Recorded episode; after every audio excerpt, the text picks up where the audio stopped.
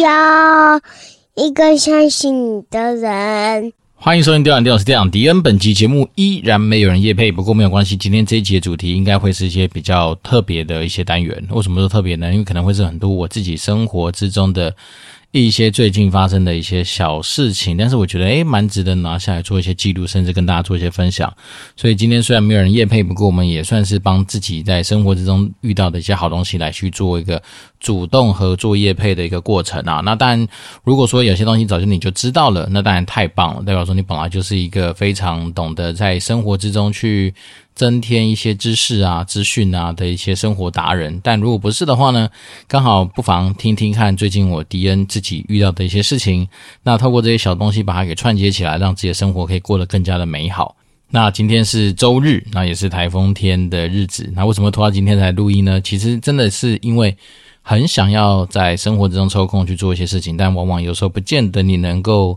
呃，怎么讲？完全的称心如意嘛？哦，可能有时候你在想要录音的时候，小孩子就在旁边吵闹，或者说你想要录音的时候，你的体力就跟不上，或者说，哎，你以为你已经准备好了，凌晨可以起来录音，但是其实实际不然哈。也许四五点起来，但是你又有其他事情要去做一些呃。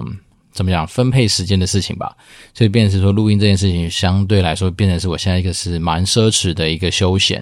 我为什么说是休闲呢？是因为有时候录音真的是一个还蛮有趣的过程。每一次开录之前，我都不知道今天录音的状况会是怎么样。所以对我来讲，其实录音这件事情，然后就是我们想说做节目好了，也算是一个生活之中蛮有趣的一个顿点，好让自己在这个时间点能够稍微停下脚步来去回顾一下，到底最近生活在干什么。好，那我们废话不要讲那么多，那我们就赶快先慢慢回顾一下。我觉得最近生活中遇到的一些有趣的一些生活之中的东西，或者说一些消费吧。如果说大家有兴趣的话，可以听听看。那当然不要走冤枉路嘛。哈，首先是那个啦，就是如果你有在玩 PS 五的话，通常来说，它的那个蘑菇头是一个非常容易坏掉的东西。那我之前前阵子就遇到两只手把的蘑菇头，它的那个皮就会起泡啊。反正你上网去 Google，一定 Google 到这东西是什么蘑菇头起泡，就代表说它因为使用的是环保材质，所以它蘑菇头起泡之后呢，它的蘑菇头本身没有坏哦，但是它的上面的那个蘑菇头起泡之后，它其实就会呃空转，也就是说你今天在旋转你的那个手把的时候，就除了那个蘑菇头在转之外，上面的那个它的膜也在转。啊，这种东西就会严重的影响你今天在使用这种所谓的 PS 五进行游戏时候的一个顺畅度，还有那种手感。啊，那那时候我自己也是当然想说，诶，现在既然这么多网络的资源，对不对？那我们第一次去啊看一下 YouTube 的影片，然后甚至说买一些材料。啊，毕竟虾皮是非常方便的，虾皮上面你轻轻松松应该可以取得各式各样你想要维修机器的零件。好，所以那时候我就去找了蘑菇头的呃，怎么讲？零件厂商啊，他还标榜说什么，就是原厂现货什么东西的好，那就定了。那定来之后呢，也是让我自己研究了一下影片，说哦，怎么样去拆装那个 PS 五的手把，它利用几个那种就是工具就可以把它打开，然后打开之后，你大概就是把蘑菇头给拔起来。拔起来之后，就把那个新的东西套上去就结束了。好，但是看起来很简单，讲起来也很简单，但实际上做起来超难。我那一天晚上大概从晚上十点多就开始去修我的那个手把，那大概修到十二点多，我就会真的宣告放弃，因为我自己那时候买了六个蘑菇头的零件，完全都被我塞到坏掉。好，终于好不容易有一个好像被我成功塞回去，但是它的边边角角整个都是破损的，所以导致说你根本没办法转得动。然后呢，接下来我想说，那既然放弃之后，我们就要去找到一些比较优良的店家，所以就在虾皮上面直接把搜寻关键字不是改成零件，是改成蘑菇头维修。好，那当然就会找到一些店家跟一些就是个人工作室有在修这种东西的人。那那时候我就看了一些评价，就发现一个人他好像是虽然不是工作室，也不是店家嘛，但是他就是呃个体户，但是他就是专门在修这些手把这些零件的东西。那上一次修东西其实已经是我那个 Switch 手把，好像有嗯。基本上就是他那种 SP 还是某一个 RP 还是什么，反正就某一个按键整个失灵。好，那时候就刚好利用带小孩子去做那个就是呃什么才艺课程吧，好像在学什么科学课程，在那个木栅那边的时候，就顺便去找约了这个啊维修的大师出来。当然这两个不是同一个人，只是 Switch 那个大师很酷，他就拿这个工具包，我们约在全家，我们在全家的那个。就是座位区弄一弄它就好了。那修也很不不贵啦，大概都是几百块以内的事情。好，那 PS 五的手把，如果你买是全新的，大概两千出头啊，两千一还两二零五零，反正就是那个范围。但如果你在维修的时候，这个店家真的超佛心的，他虽然是个体户嘛。那那时候我就发现，哎，本来是只想修一只，就在某一天晚上的时候，第二只也跟着坏掉，所以刚刚是两只寄过去。那当然，它的维修费用不含那个所谓的呃，你 Seven Eleven 店到店的运费。那店到店运费大概就是六十块，好，六十块九十块那个范围啦。那我们修两个手把的蘑菇头，他帮我直接换上所谓的耐磨材质，哦，那甚至他说那就是比原厂还要更好的一个东西，因为原厂用的是环保材质，所以通常来说用个几年它就是会坏掉。好，那 PS 五应该诶、也买蛮多年的吧，然后至少可能随着我们节目开录没多久就开始，所以大概是两年多，快三年的时间，然后也就算三年好了。那他寿终正寝的时候，在他的手把上面嘛，所以我觉得也蛮合理的。好，那这店家收费其实很佛心，两只手把，两个蘑菇头弄得好，才两百块钱。那加上运费，夯不啷当弄一弄，也才多少？三百多块，把两只手把搞定，我是觉得蛮划算的。所以这边跟大家呼吁一下，就是说，反正现在你只要是那种，嗯、一方面台湾人力也是很便宜啦。所以你当然今天如果说这样子手把，哦，或是那种不管是你的电玩的一些配备有损坏，哦，除非他真的已经就是跟你报告说啊，你这个什么是可能是主机板啊、晶片啊。那种所谓的比较贵的零件要换的话，要不然正正常来说，像这种蘑菇头啦、那种按钮啦、那种，我觉得相对来说应该是一个无伤大雅，然后很便宜的东西的话，就直接去找人帮你修吧。那现在修的方式都很简单，要么充电夹直接拿过去现场可以维修，要么就像我这样子，把它打包好之后，透过店到店的方式寄回去，然后弄一弄，大概就是三五天之内一定可以搞定的事情。尤其是现在台湾的物流这么方便嘛，所以最近哦，光是。PS 五的摇杆被维修完之后，就觉得整个呃龙心大悦。那当然那时候在找的过程里面，其实像我们这种就是脑波比较弱的人，又会受到一些配件厂商的影响，所以那时候就帮自己的 Switch 啊、PS 五啊买了一些零配件。好，首先 PS 五就帮他买了一个嗯散热的那个风扇吧，它直接接在他的 PS 五主机上面，就让它哎，当然我都买白色的嘛，所以这样整体看起来一体成型才漂亮，所以就是加了一个风扇。那反正大家都知道，其实像这种科科技品，当你越来越呃效能越来越高，其实散热这件事情本来就会是一个非常重要的一个项目，所以那时候就买了一个风扇，哎，不贵啦，反正那些东西都是不会让你去思考太多，因为大概都是几百块以内，可能三四百块、两三百块，但是会让你的生活更加的有色彩，更加的呃多多元，更加的啊怎么样丰富缤纷的这些小东西，我觉得还蛮有趣的。好，所以那时候帮 PS 五先买了一个风扇。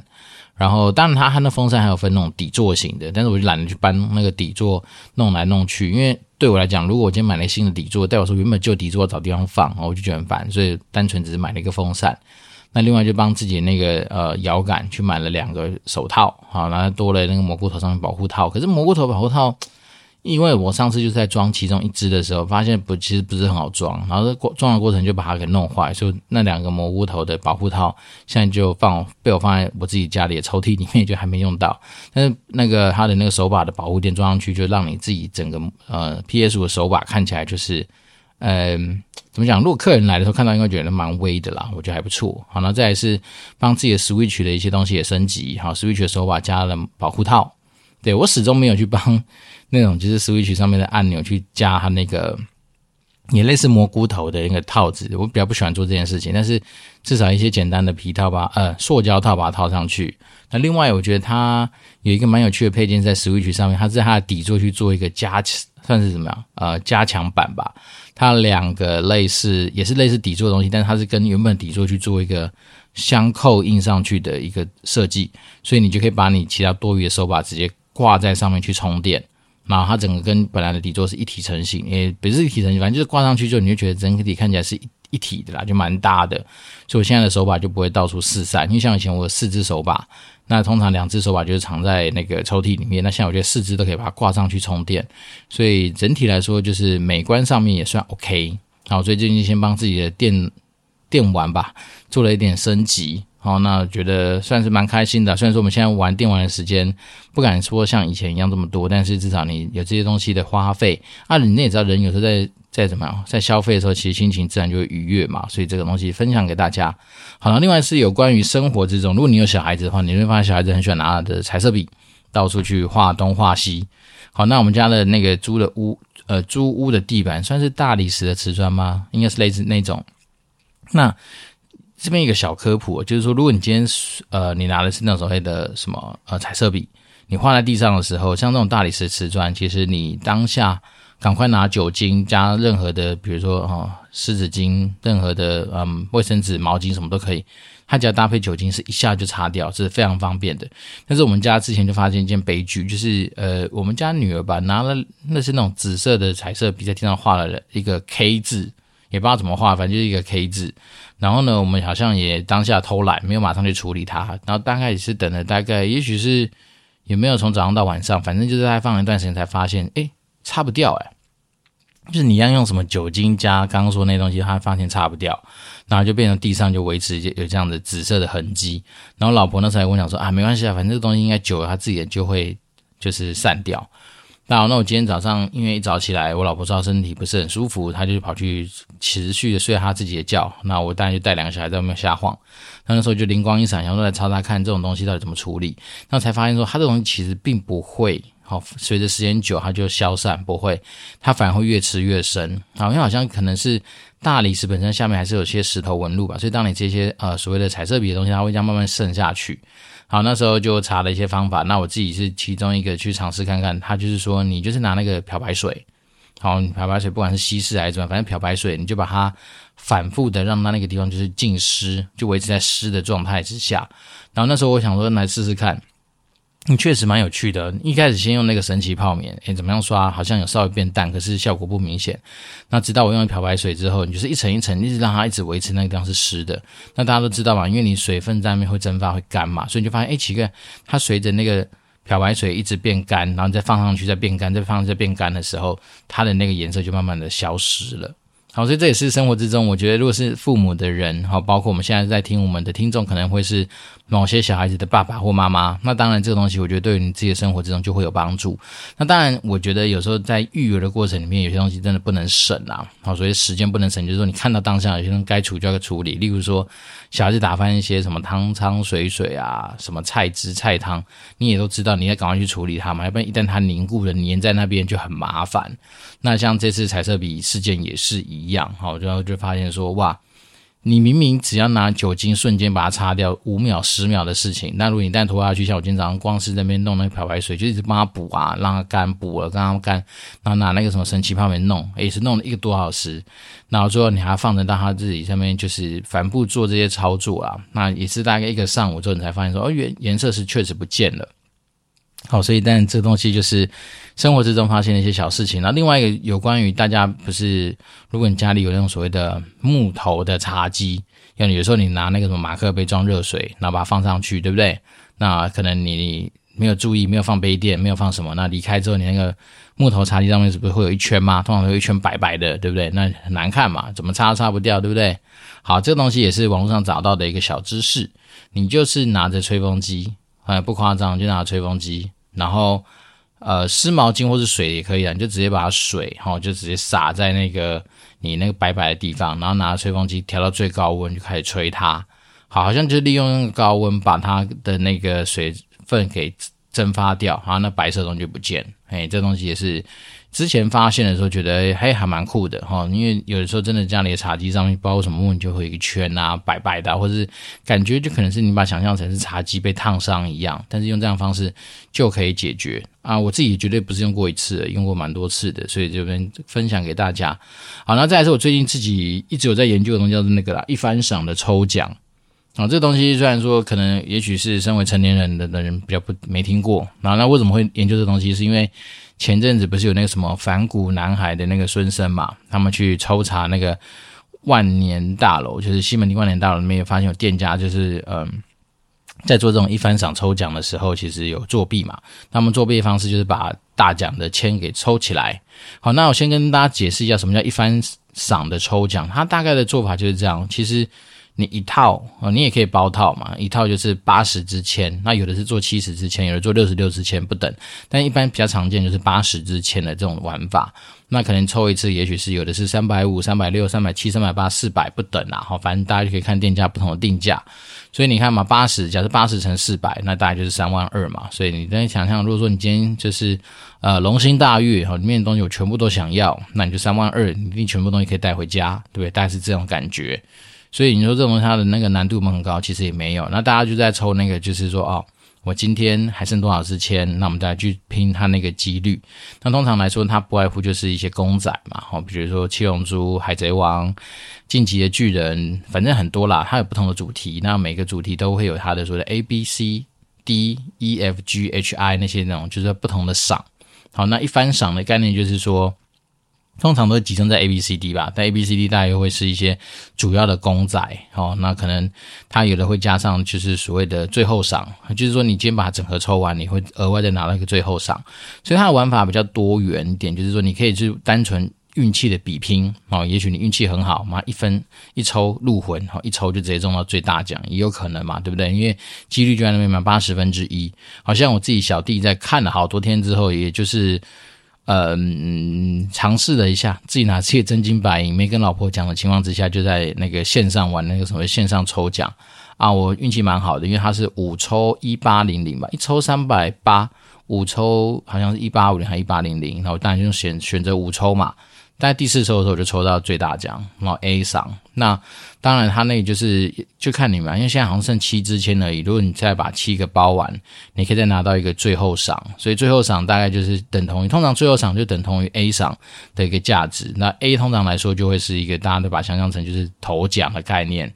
好，所以它的玩法就像这种，我刚刚说的有运气的比拼。那有人会去算配率嘛？就比如说哦，现在 A、B、C、D。被抽掉多少？那现在剩下的签还剩多少支？大家可以算那个几率。那甚至有些人就是专门去包最后的最后赏，因为最后赏拿到是稳拿的嘛，所以他就可以用这样的方式去玩。那这种是一般来说就是万代，就是那一家就是玩具公司哈原厂出的这种玩法。那当然，店家随着你进货进的多哈，很多时候所谓的。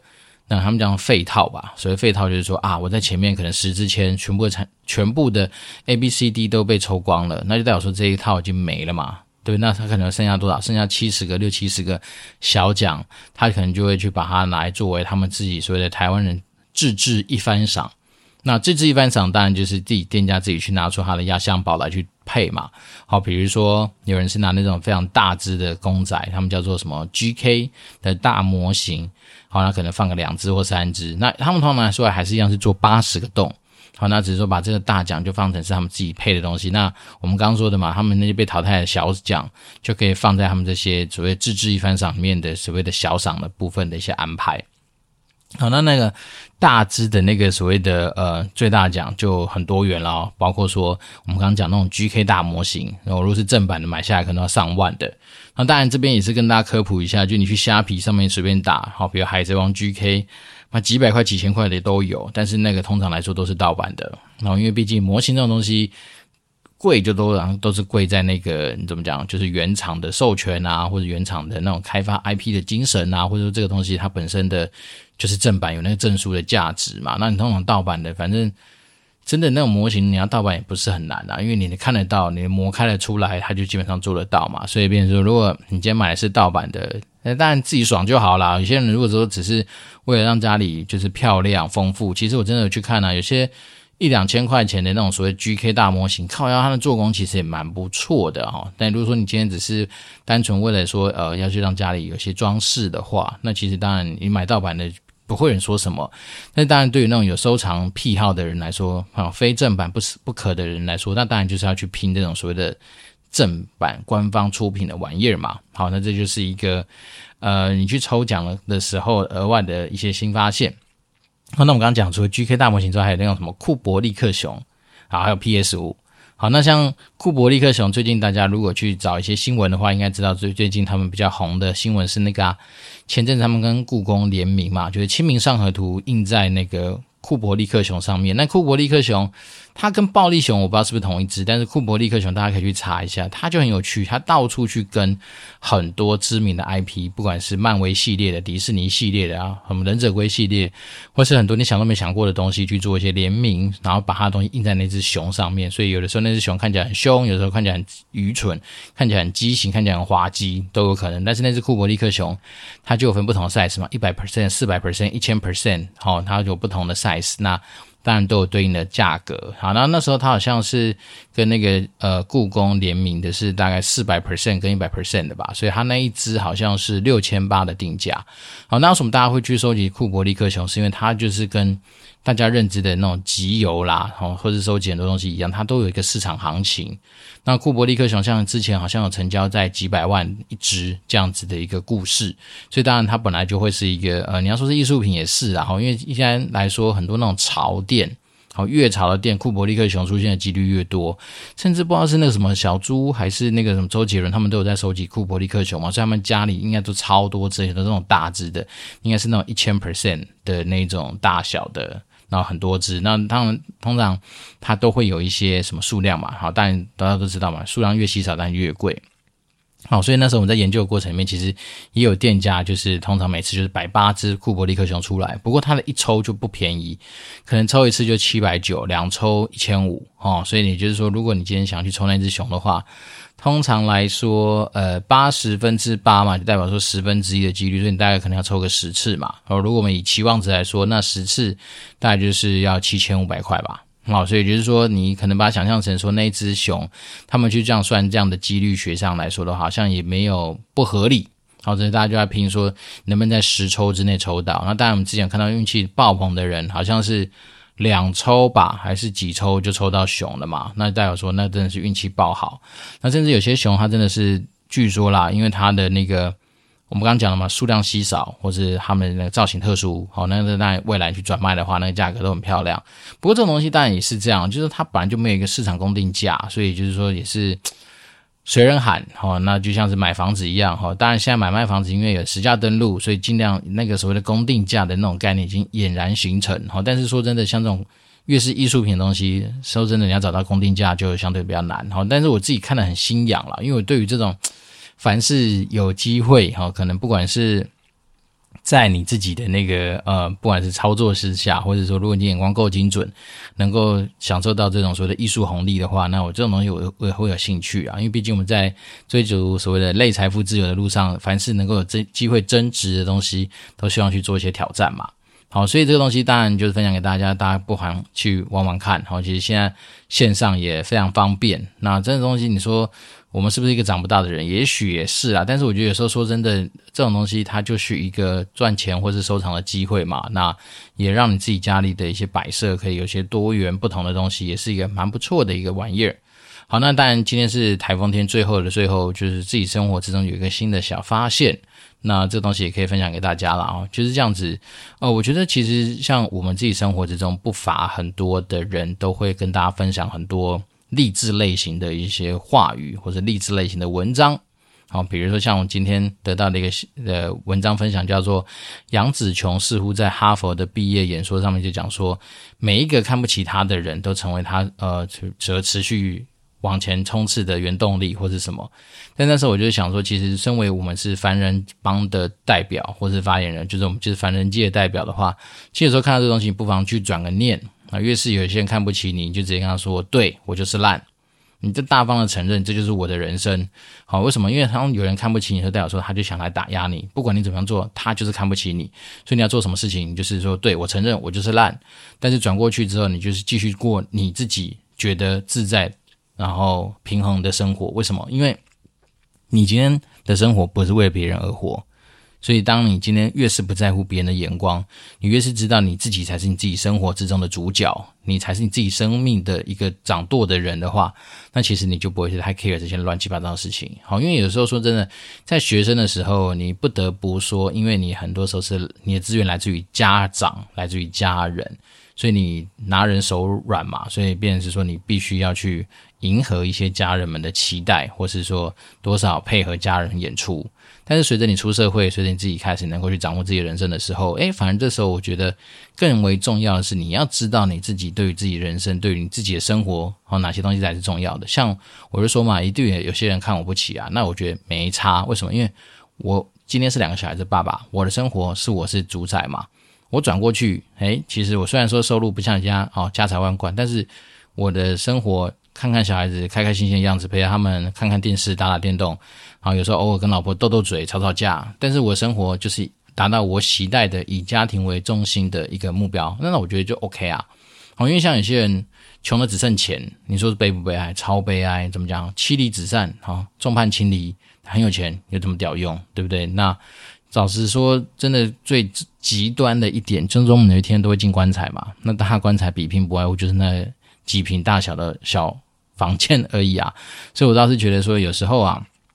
当然我们不能说啊，就劝人就是躺下，或者劝人就是这边摆烂，但是大概念应该是说，我觉得并不是说，今天别人看不起你，就一定要什么 do something 啊，或者是什么要去做什么，马上来证明一些事情，我觉得倒不至于啊，因为很多人看到很多的东西都是一个点，都是一个表象，但是其实构成我们自己人生的很多东西，其实是一个点线面上面面的一个综合体啊，所以我越是。在呃思考这些事情的时候，我就觉得说，其实你如果有勇气，哈，就是对我就是烂了没差了，反正面子不值什么钱。其实面子往往比我们想象中的还不值钱。那只是说我们有时候真的人很奇妙，就是碍于不想输，碍于怎么样的那个 出发吧，所以就会把自己搞得。很累，然后回到原点，就是说，如果你今天很清楚知道你自己在生活中要的是什么，像我自己知道我要的就是现在这样子的一个生活平衡的生活模式，哪怕说也许我的收入条件各方面确实没有很多大神们来的强，或也许有些人那年收入上千万或什么，哎，也许我们没有到这样，但是当然我们回首，我们其实也是比很多人还不错，要不然我们怎么会今天这么开节目，叫大家说你至少要往年薪百万的路上去怎么走哈？那你怎么样子还可以维持这样子的一个条件？当然我们还是有一定的付出跟一定的努力嘛。那只是说，在于比较上面，其实真的不需要花太多心思去活成别人想的样子啊。那我觉得，其实最简单的事情就是，你静下心来想想嘛，到底对于你来说，生活什么才是最最为重要的，或者你自己怎么样才最为自在的？自己哦，你要问的是自己哦，不是说啊，我今天变成大家都喜欢这个样子，我最自在。No No No，不是不是不是，你一定有你比较愿意去做的事情，哪怕是说你今天就喜欢闻啊消毒水的味道。好，哪怕你就是有一些跟人家不一样的癖好，诶，那他何尝不可能是一个有价值的事情？像我之前就说，如果说让我能够在医院里面，好担任不管是药厂业务啦，或者说能够发挥我能力的地方的话，其实医院那个环境我并不会排斥啊。因为有些人他们其实光闻到医院的消毒水可能就不舒服，那这当然就是跟他稍微比较不一样，但是。像我那时候在台大医院的日子的时候，晚上我走在他们的中廊，闻着消毒水的味道，会让我心情异常的平静。我反而很 enjoy 在那样子的环境里面，所以才说这种东西就很难去说。但是你一定会找到你自己。觉得符合你自己想要的样子，那别人讲什么你就回答他，对，我就是烂，对，我就是烂。通常他达到他目的之后，他爽是他家的事，但是我回过头来，诶，我生活之丰富，我生活之美满，我生生活之平衡，我生活之精彩，那是我自己事，而且我怎么样，爽是我爽在我，关你什么事，对不对？所以有时候说真的，有些东西就是，诶，其实像古玩说的没错啊，就几字诀嘛。第一个就是干我屌事，好，反正有些东西别人他的生活他屌，好，关我鸟事。那再是别人呛你的时候，你就说对，我就是。是烂，让他达到目的，但没差。反正，其实越是这种会跟你看不起你的人，越是会想跟你比较的人，其实那些人多少带有恶意嘛。那他就是你生活之中的毒药，他也是生命之中的非贵人，或生命之中的小人。那很简单，远离毒药，远离小人，你慢慢就梳理他，你的生活还是一样自在，生活还是一样精彩。好了，那今天诶，对，就是把握时间哦，拖了几天，稍微对大家有点抱歉，但是我们还是把该做的事情完成了。那。在台风天，不管怎么样，就是要祝福大家一切平安。然后就是该注意防台的地方，一定不要忘记。然后不要这时候跑去观浪、冲他小，就是搞一些乱七八糟的事情。生命诚可贵啊，健康价更高。但是自己该做的事情还是要把握住。那我觉得大家都是生命之中自己的生命主人，那就持续努力下去吧。那我们今天就是以一个生活的开场，加上一些杂七杂八的杂谈，希望大家生活过得更好。我这边是电玩店，我是店长迪恩，我们就持续保持联络喽，拜拜。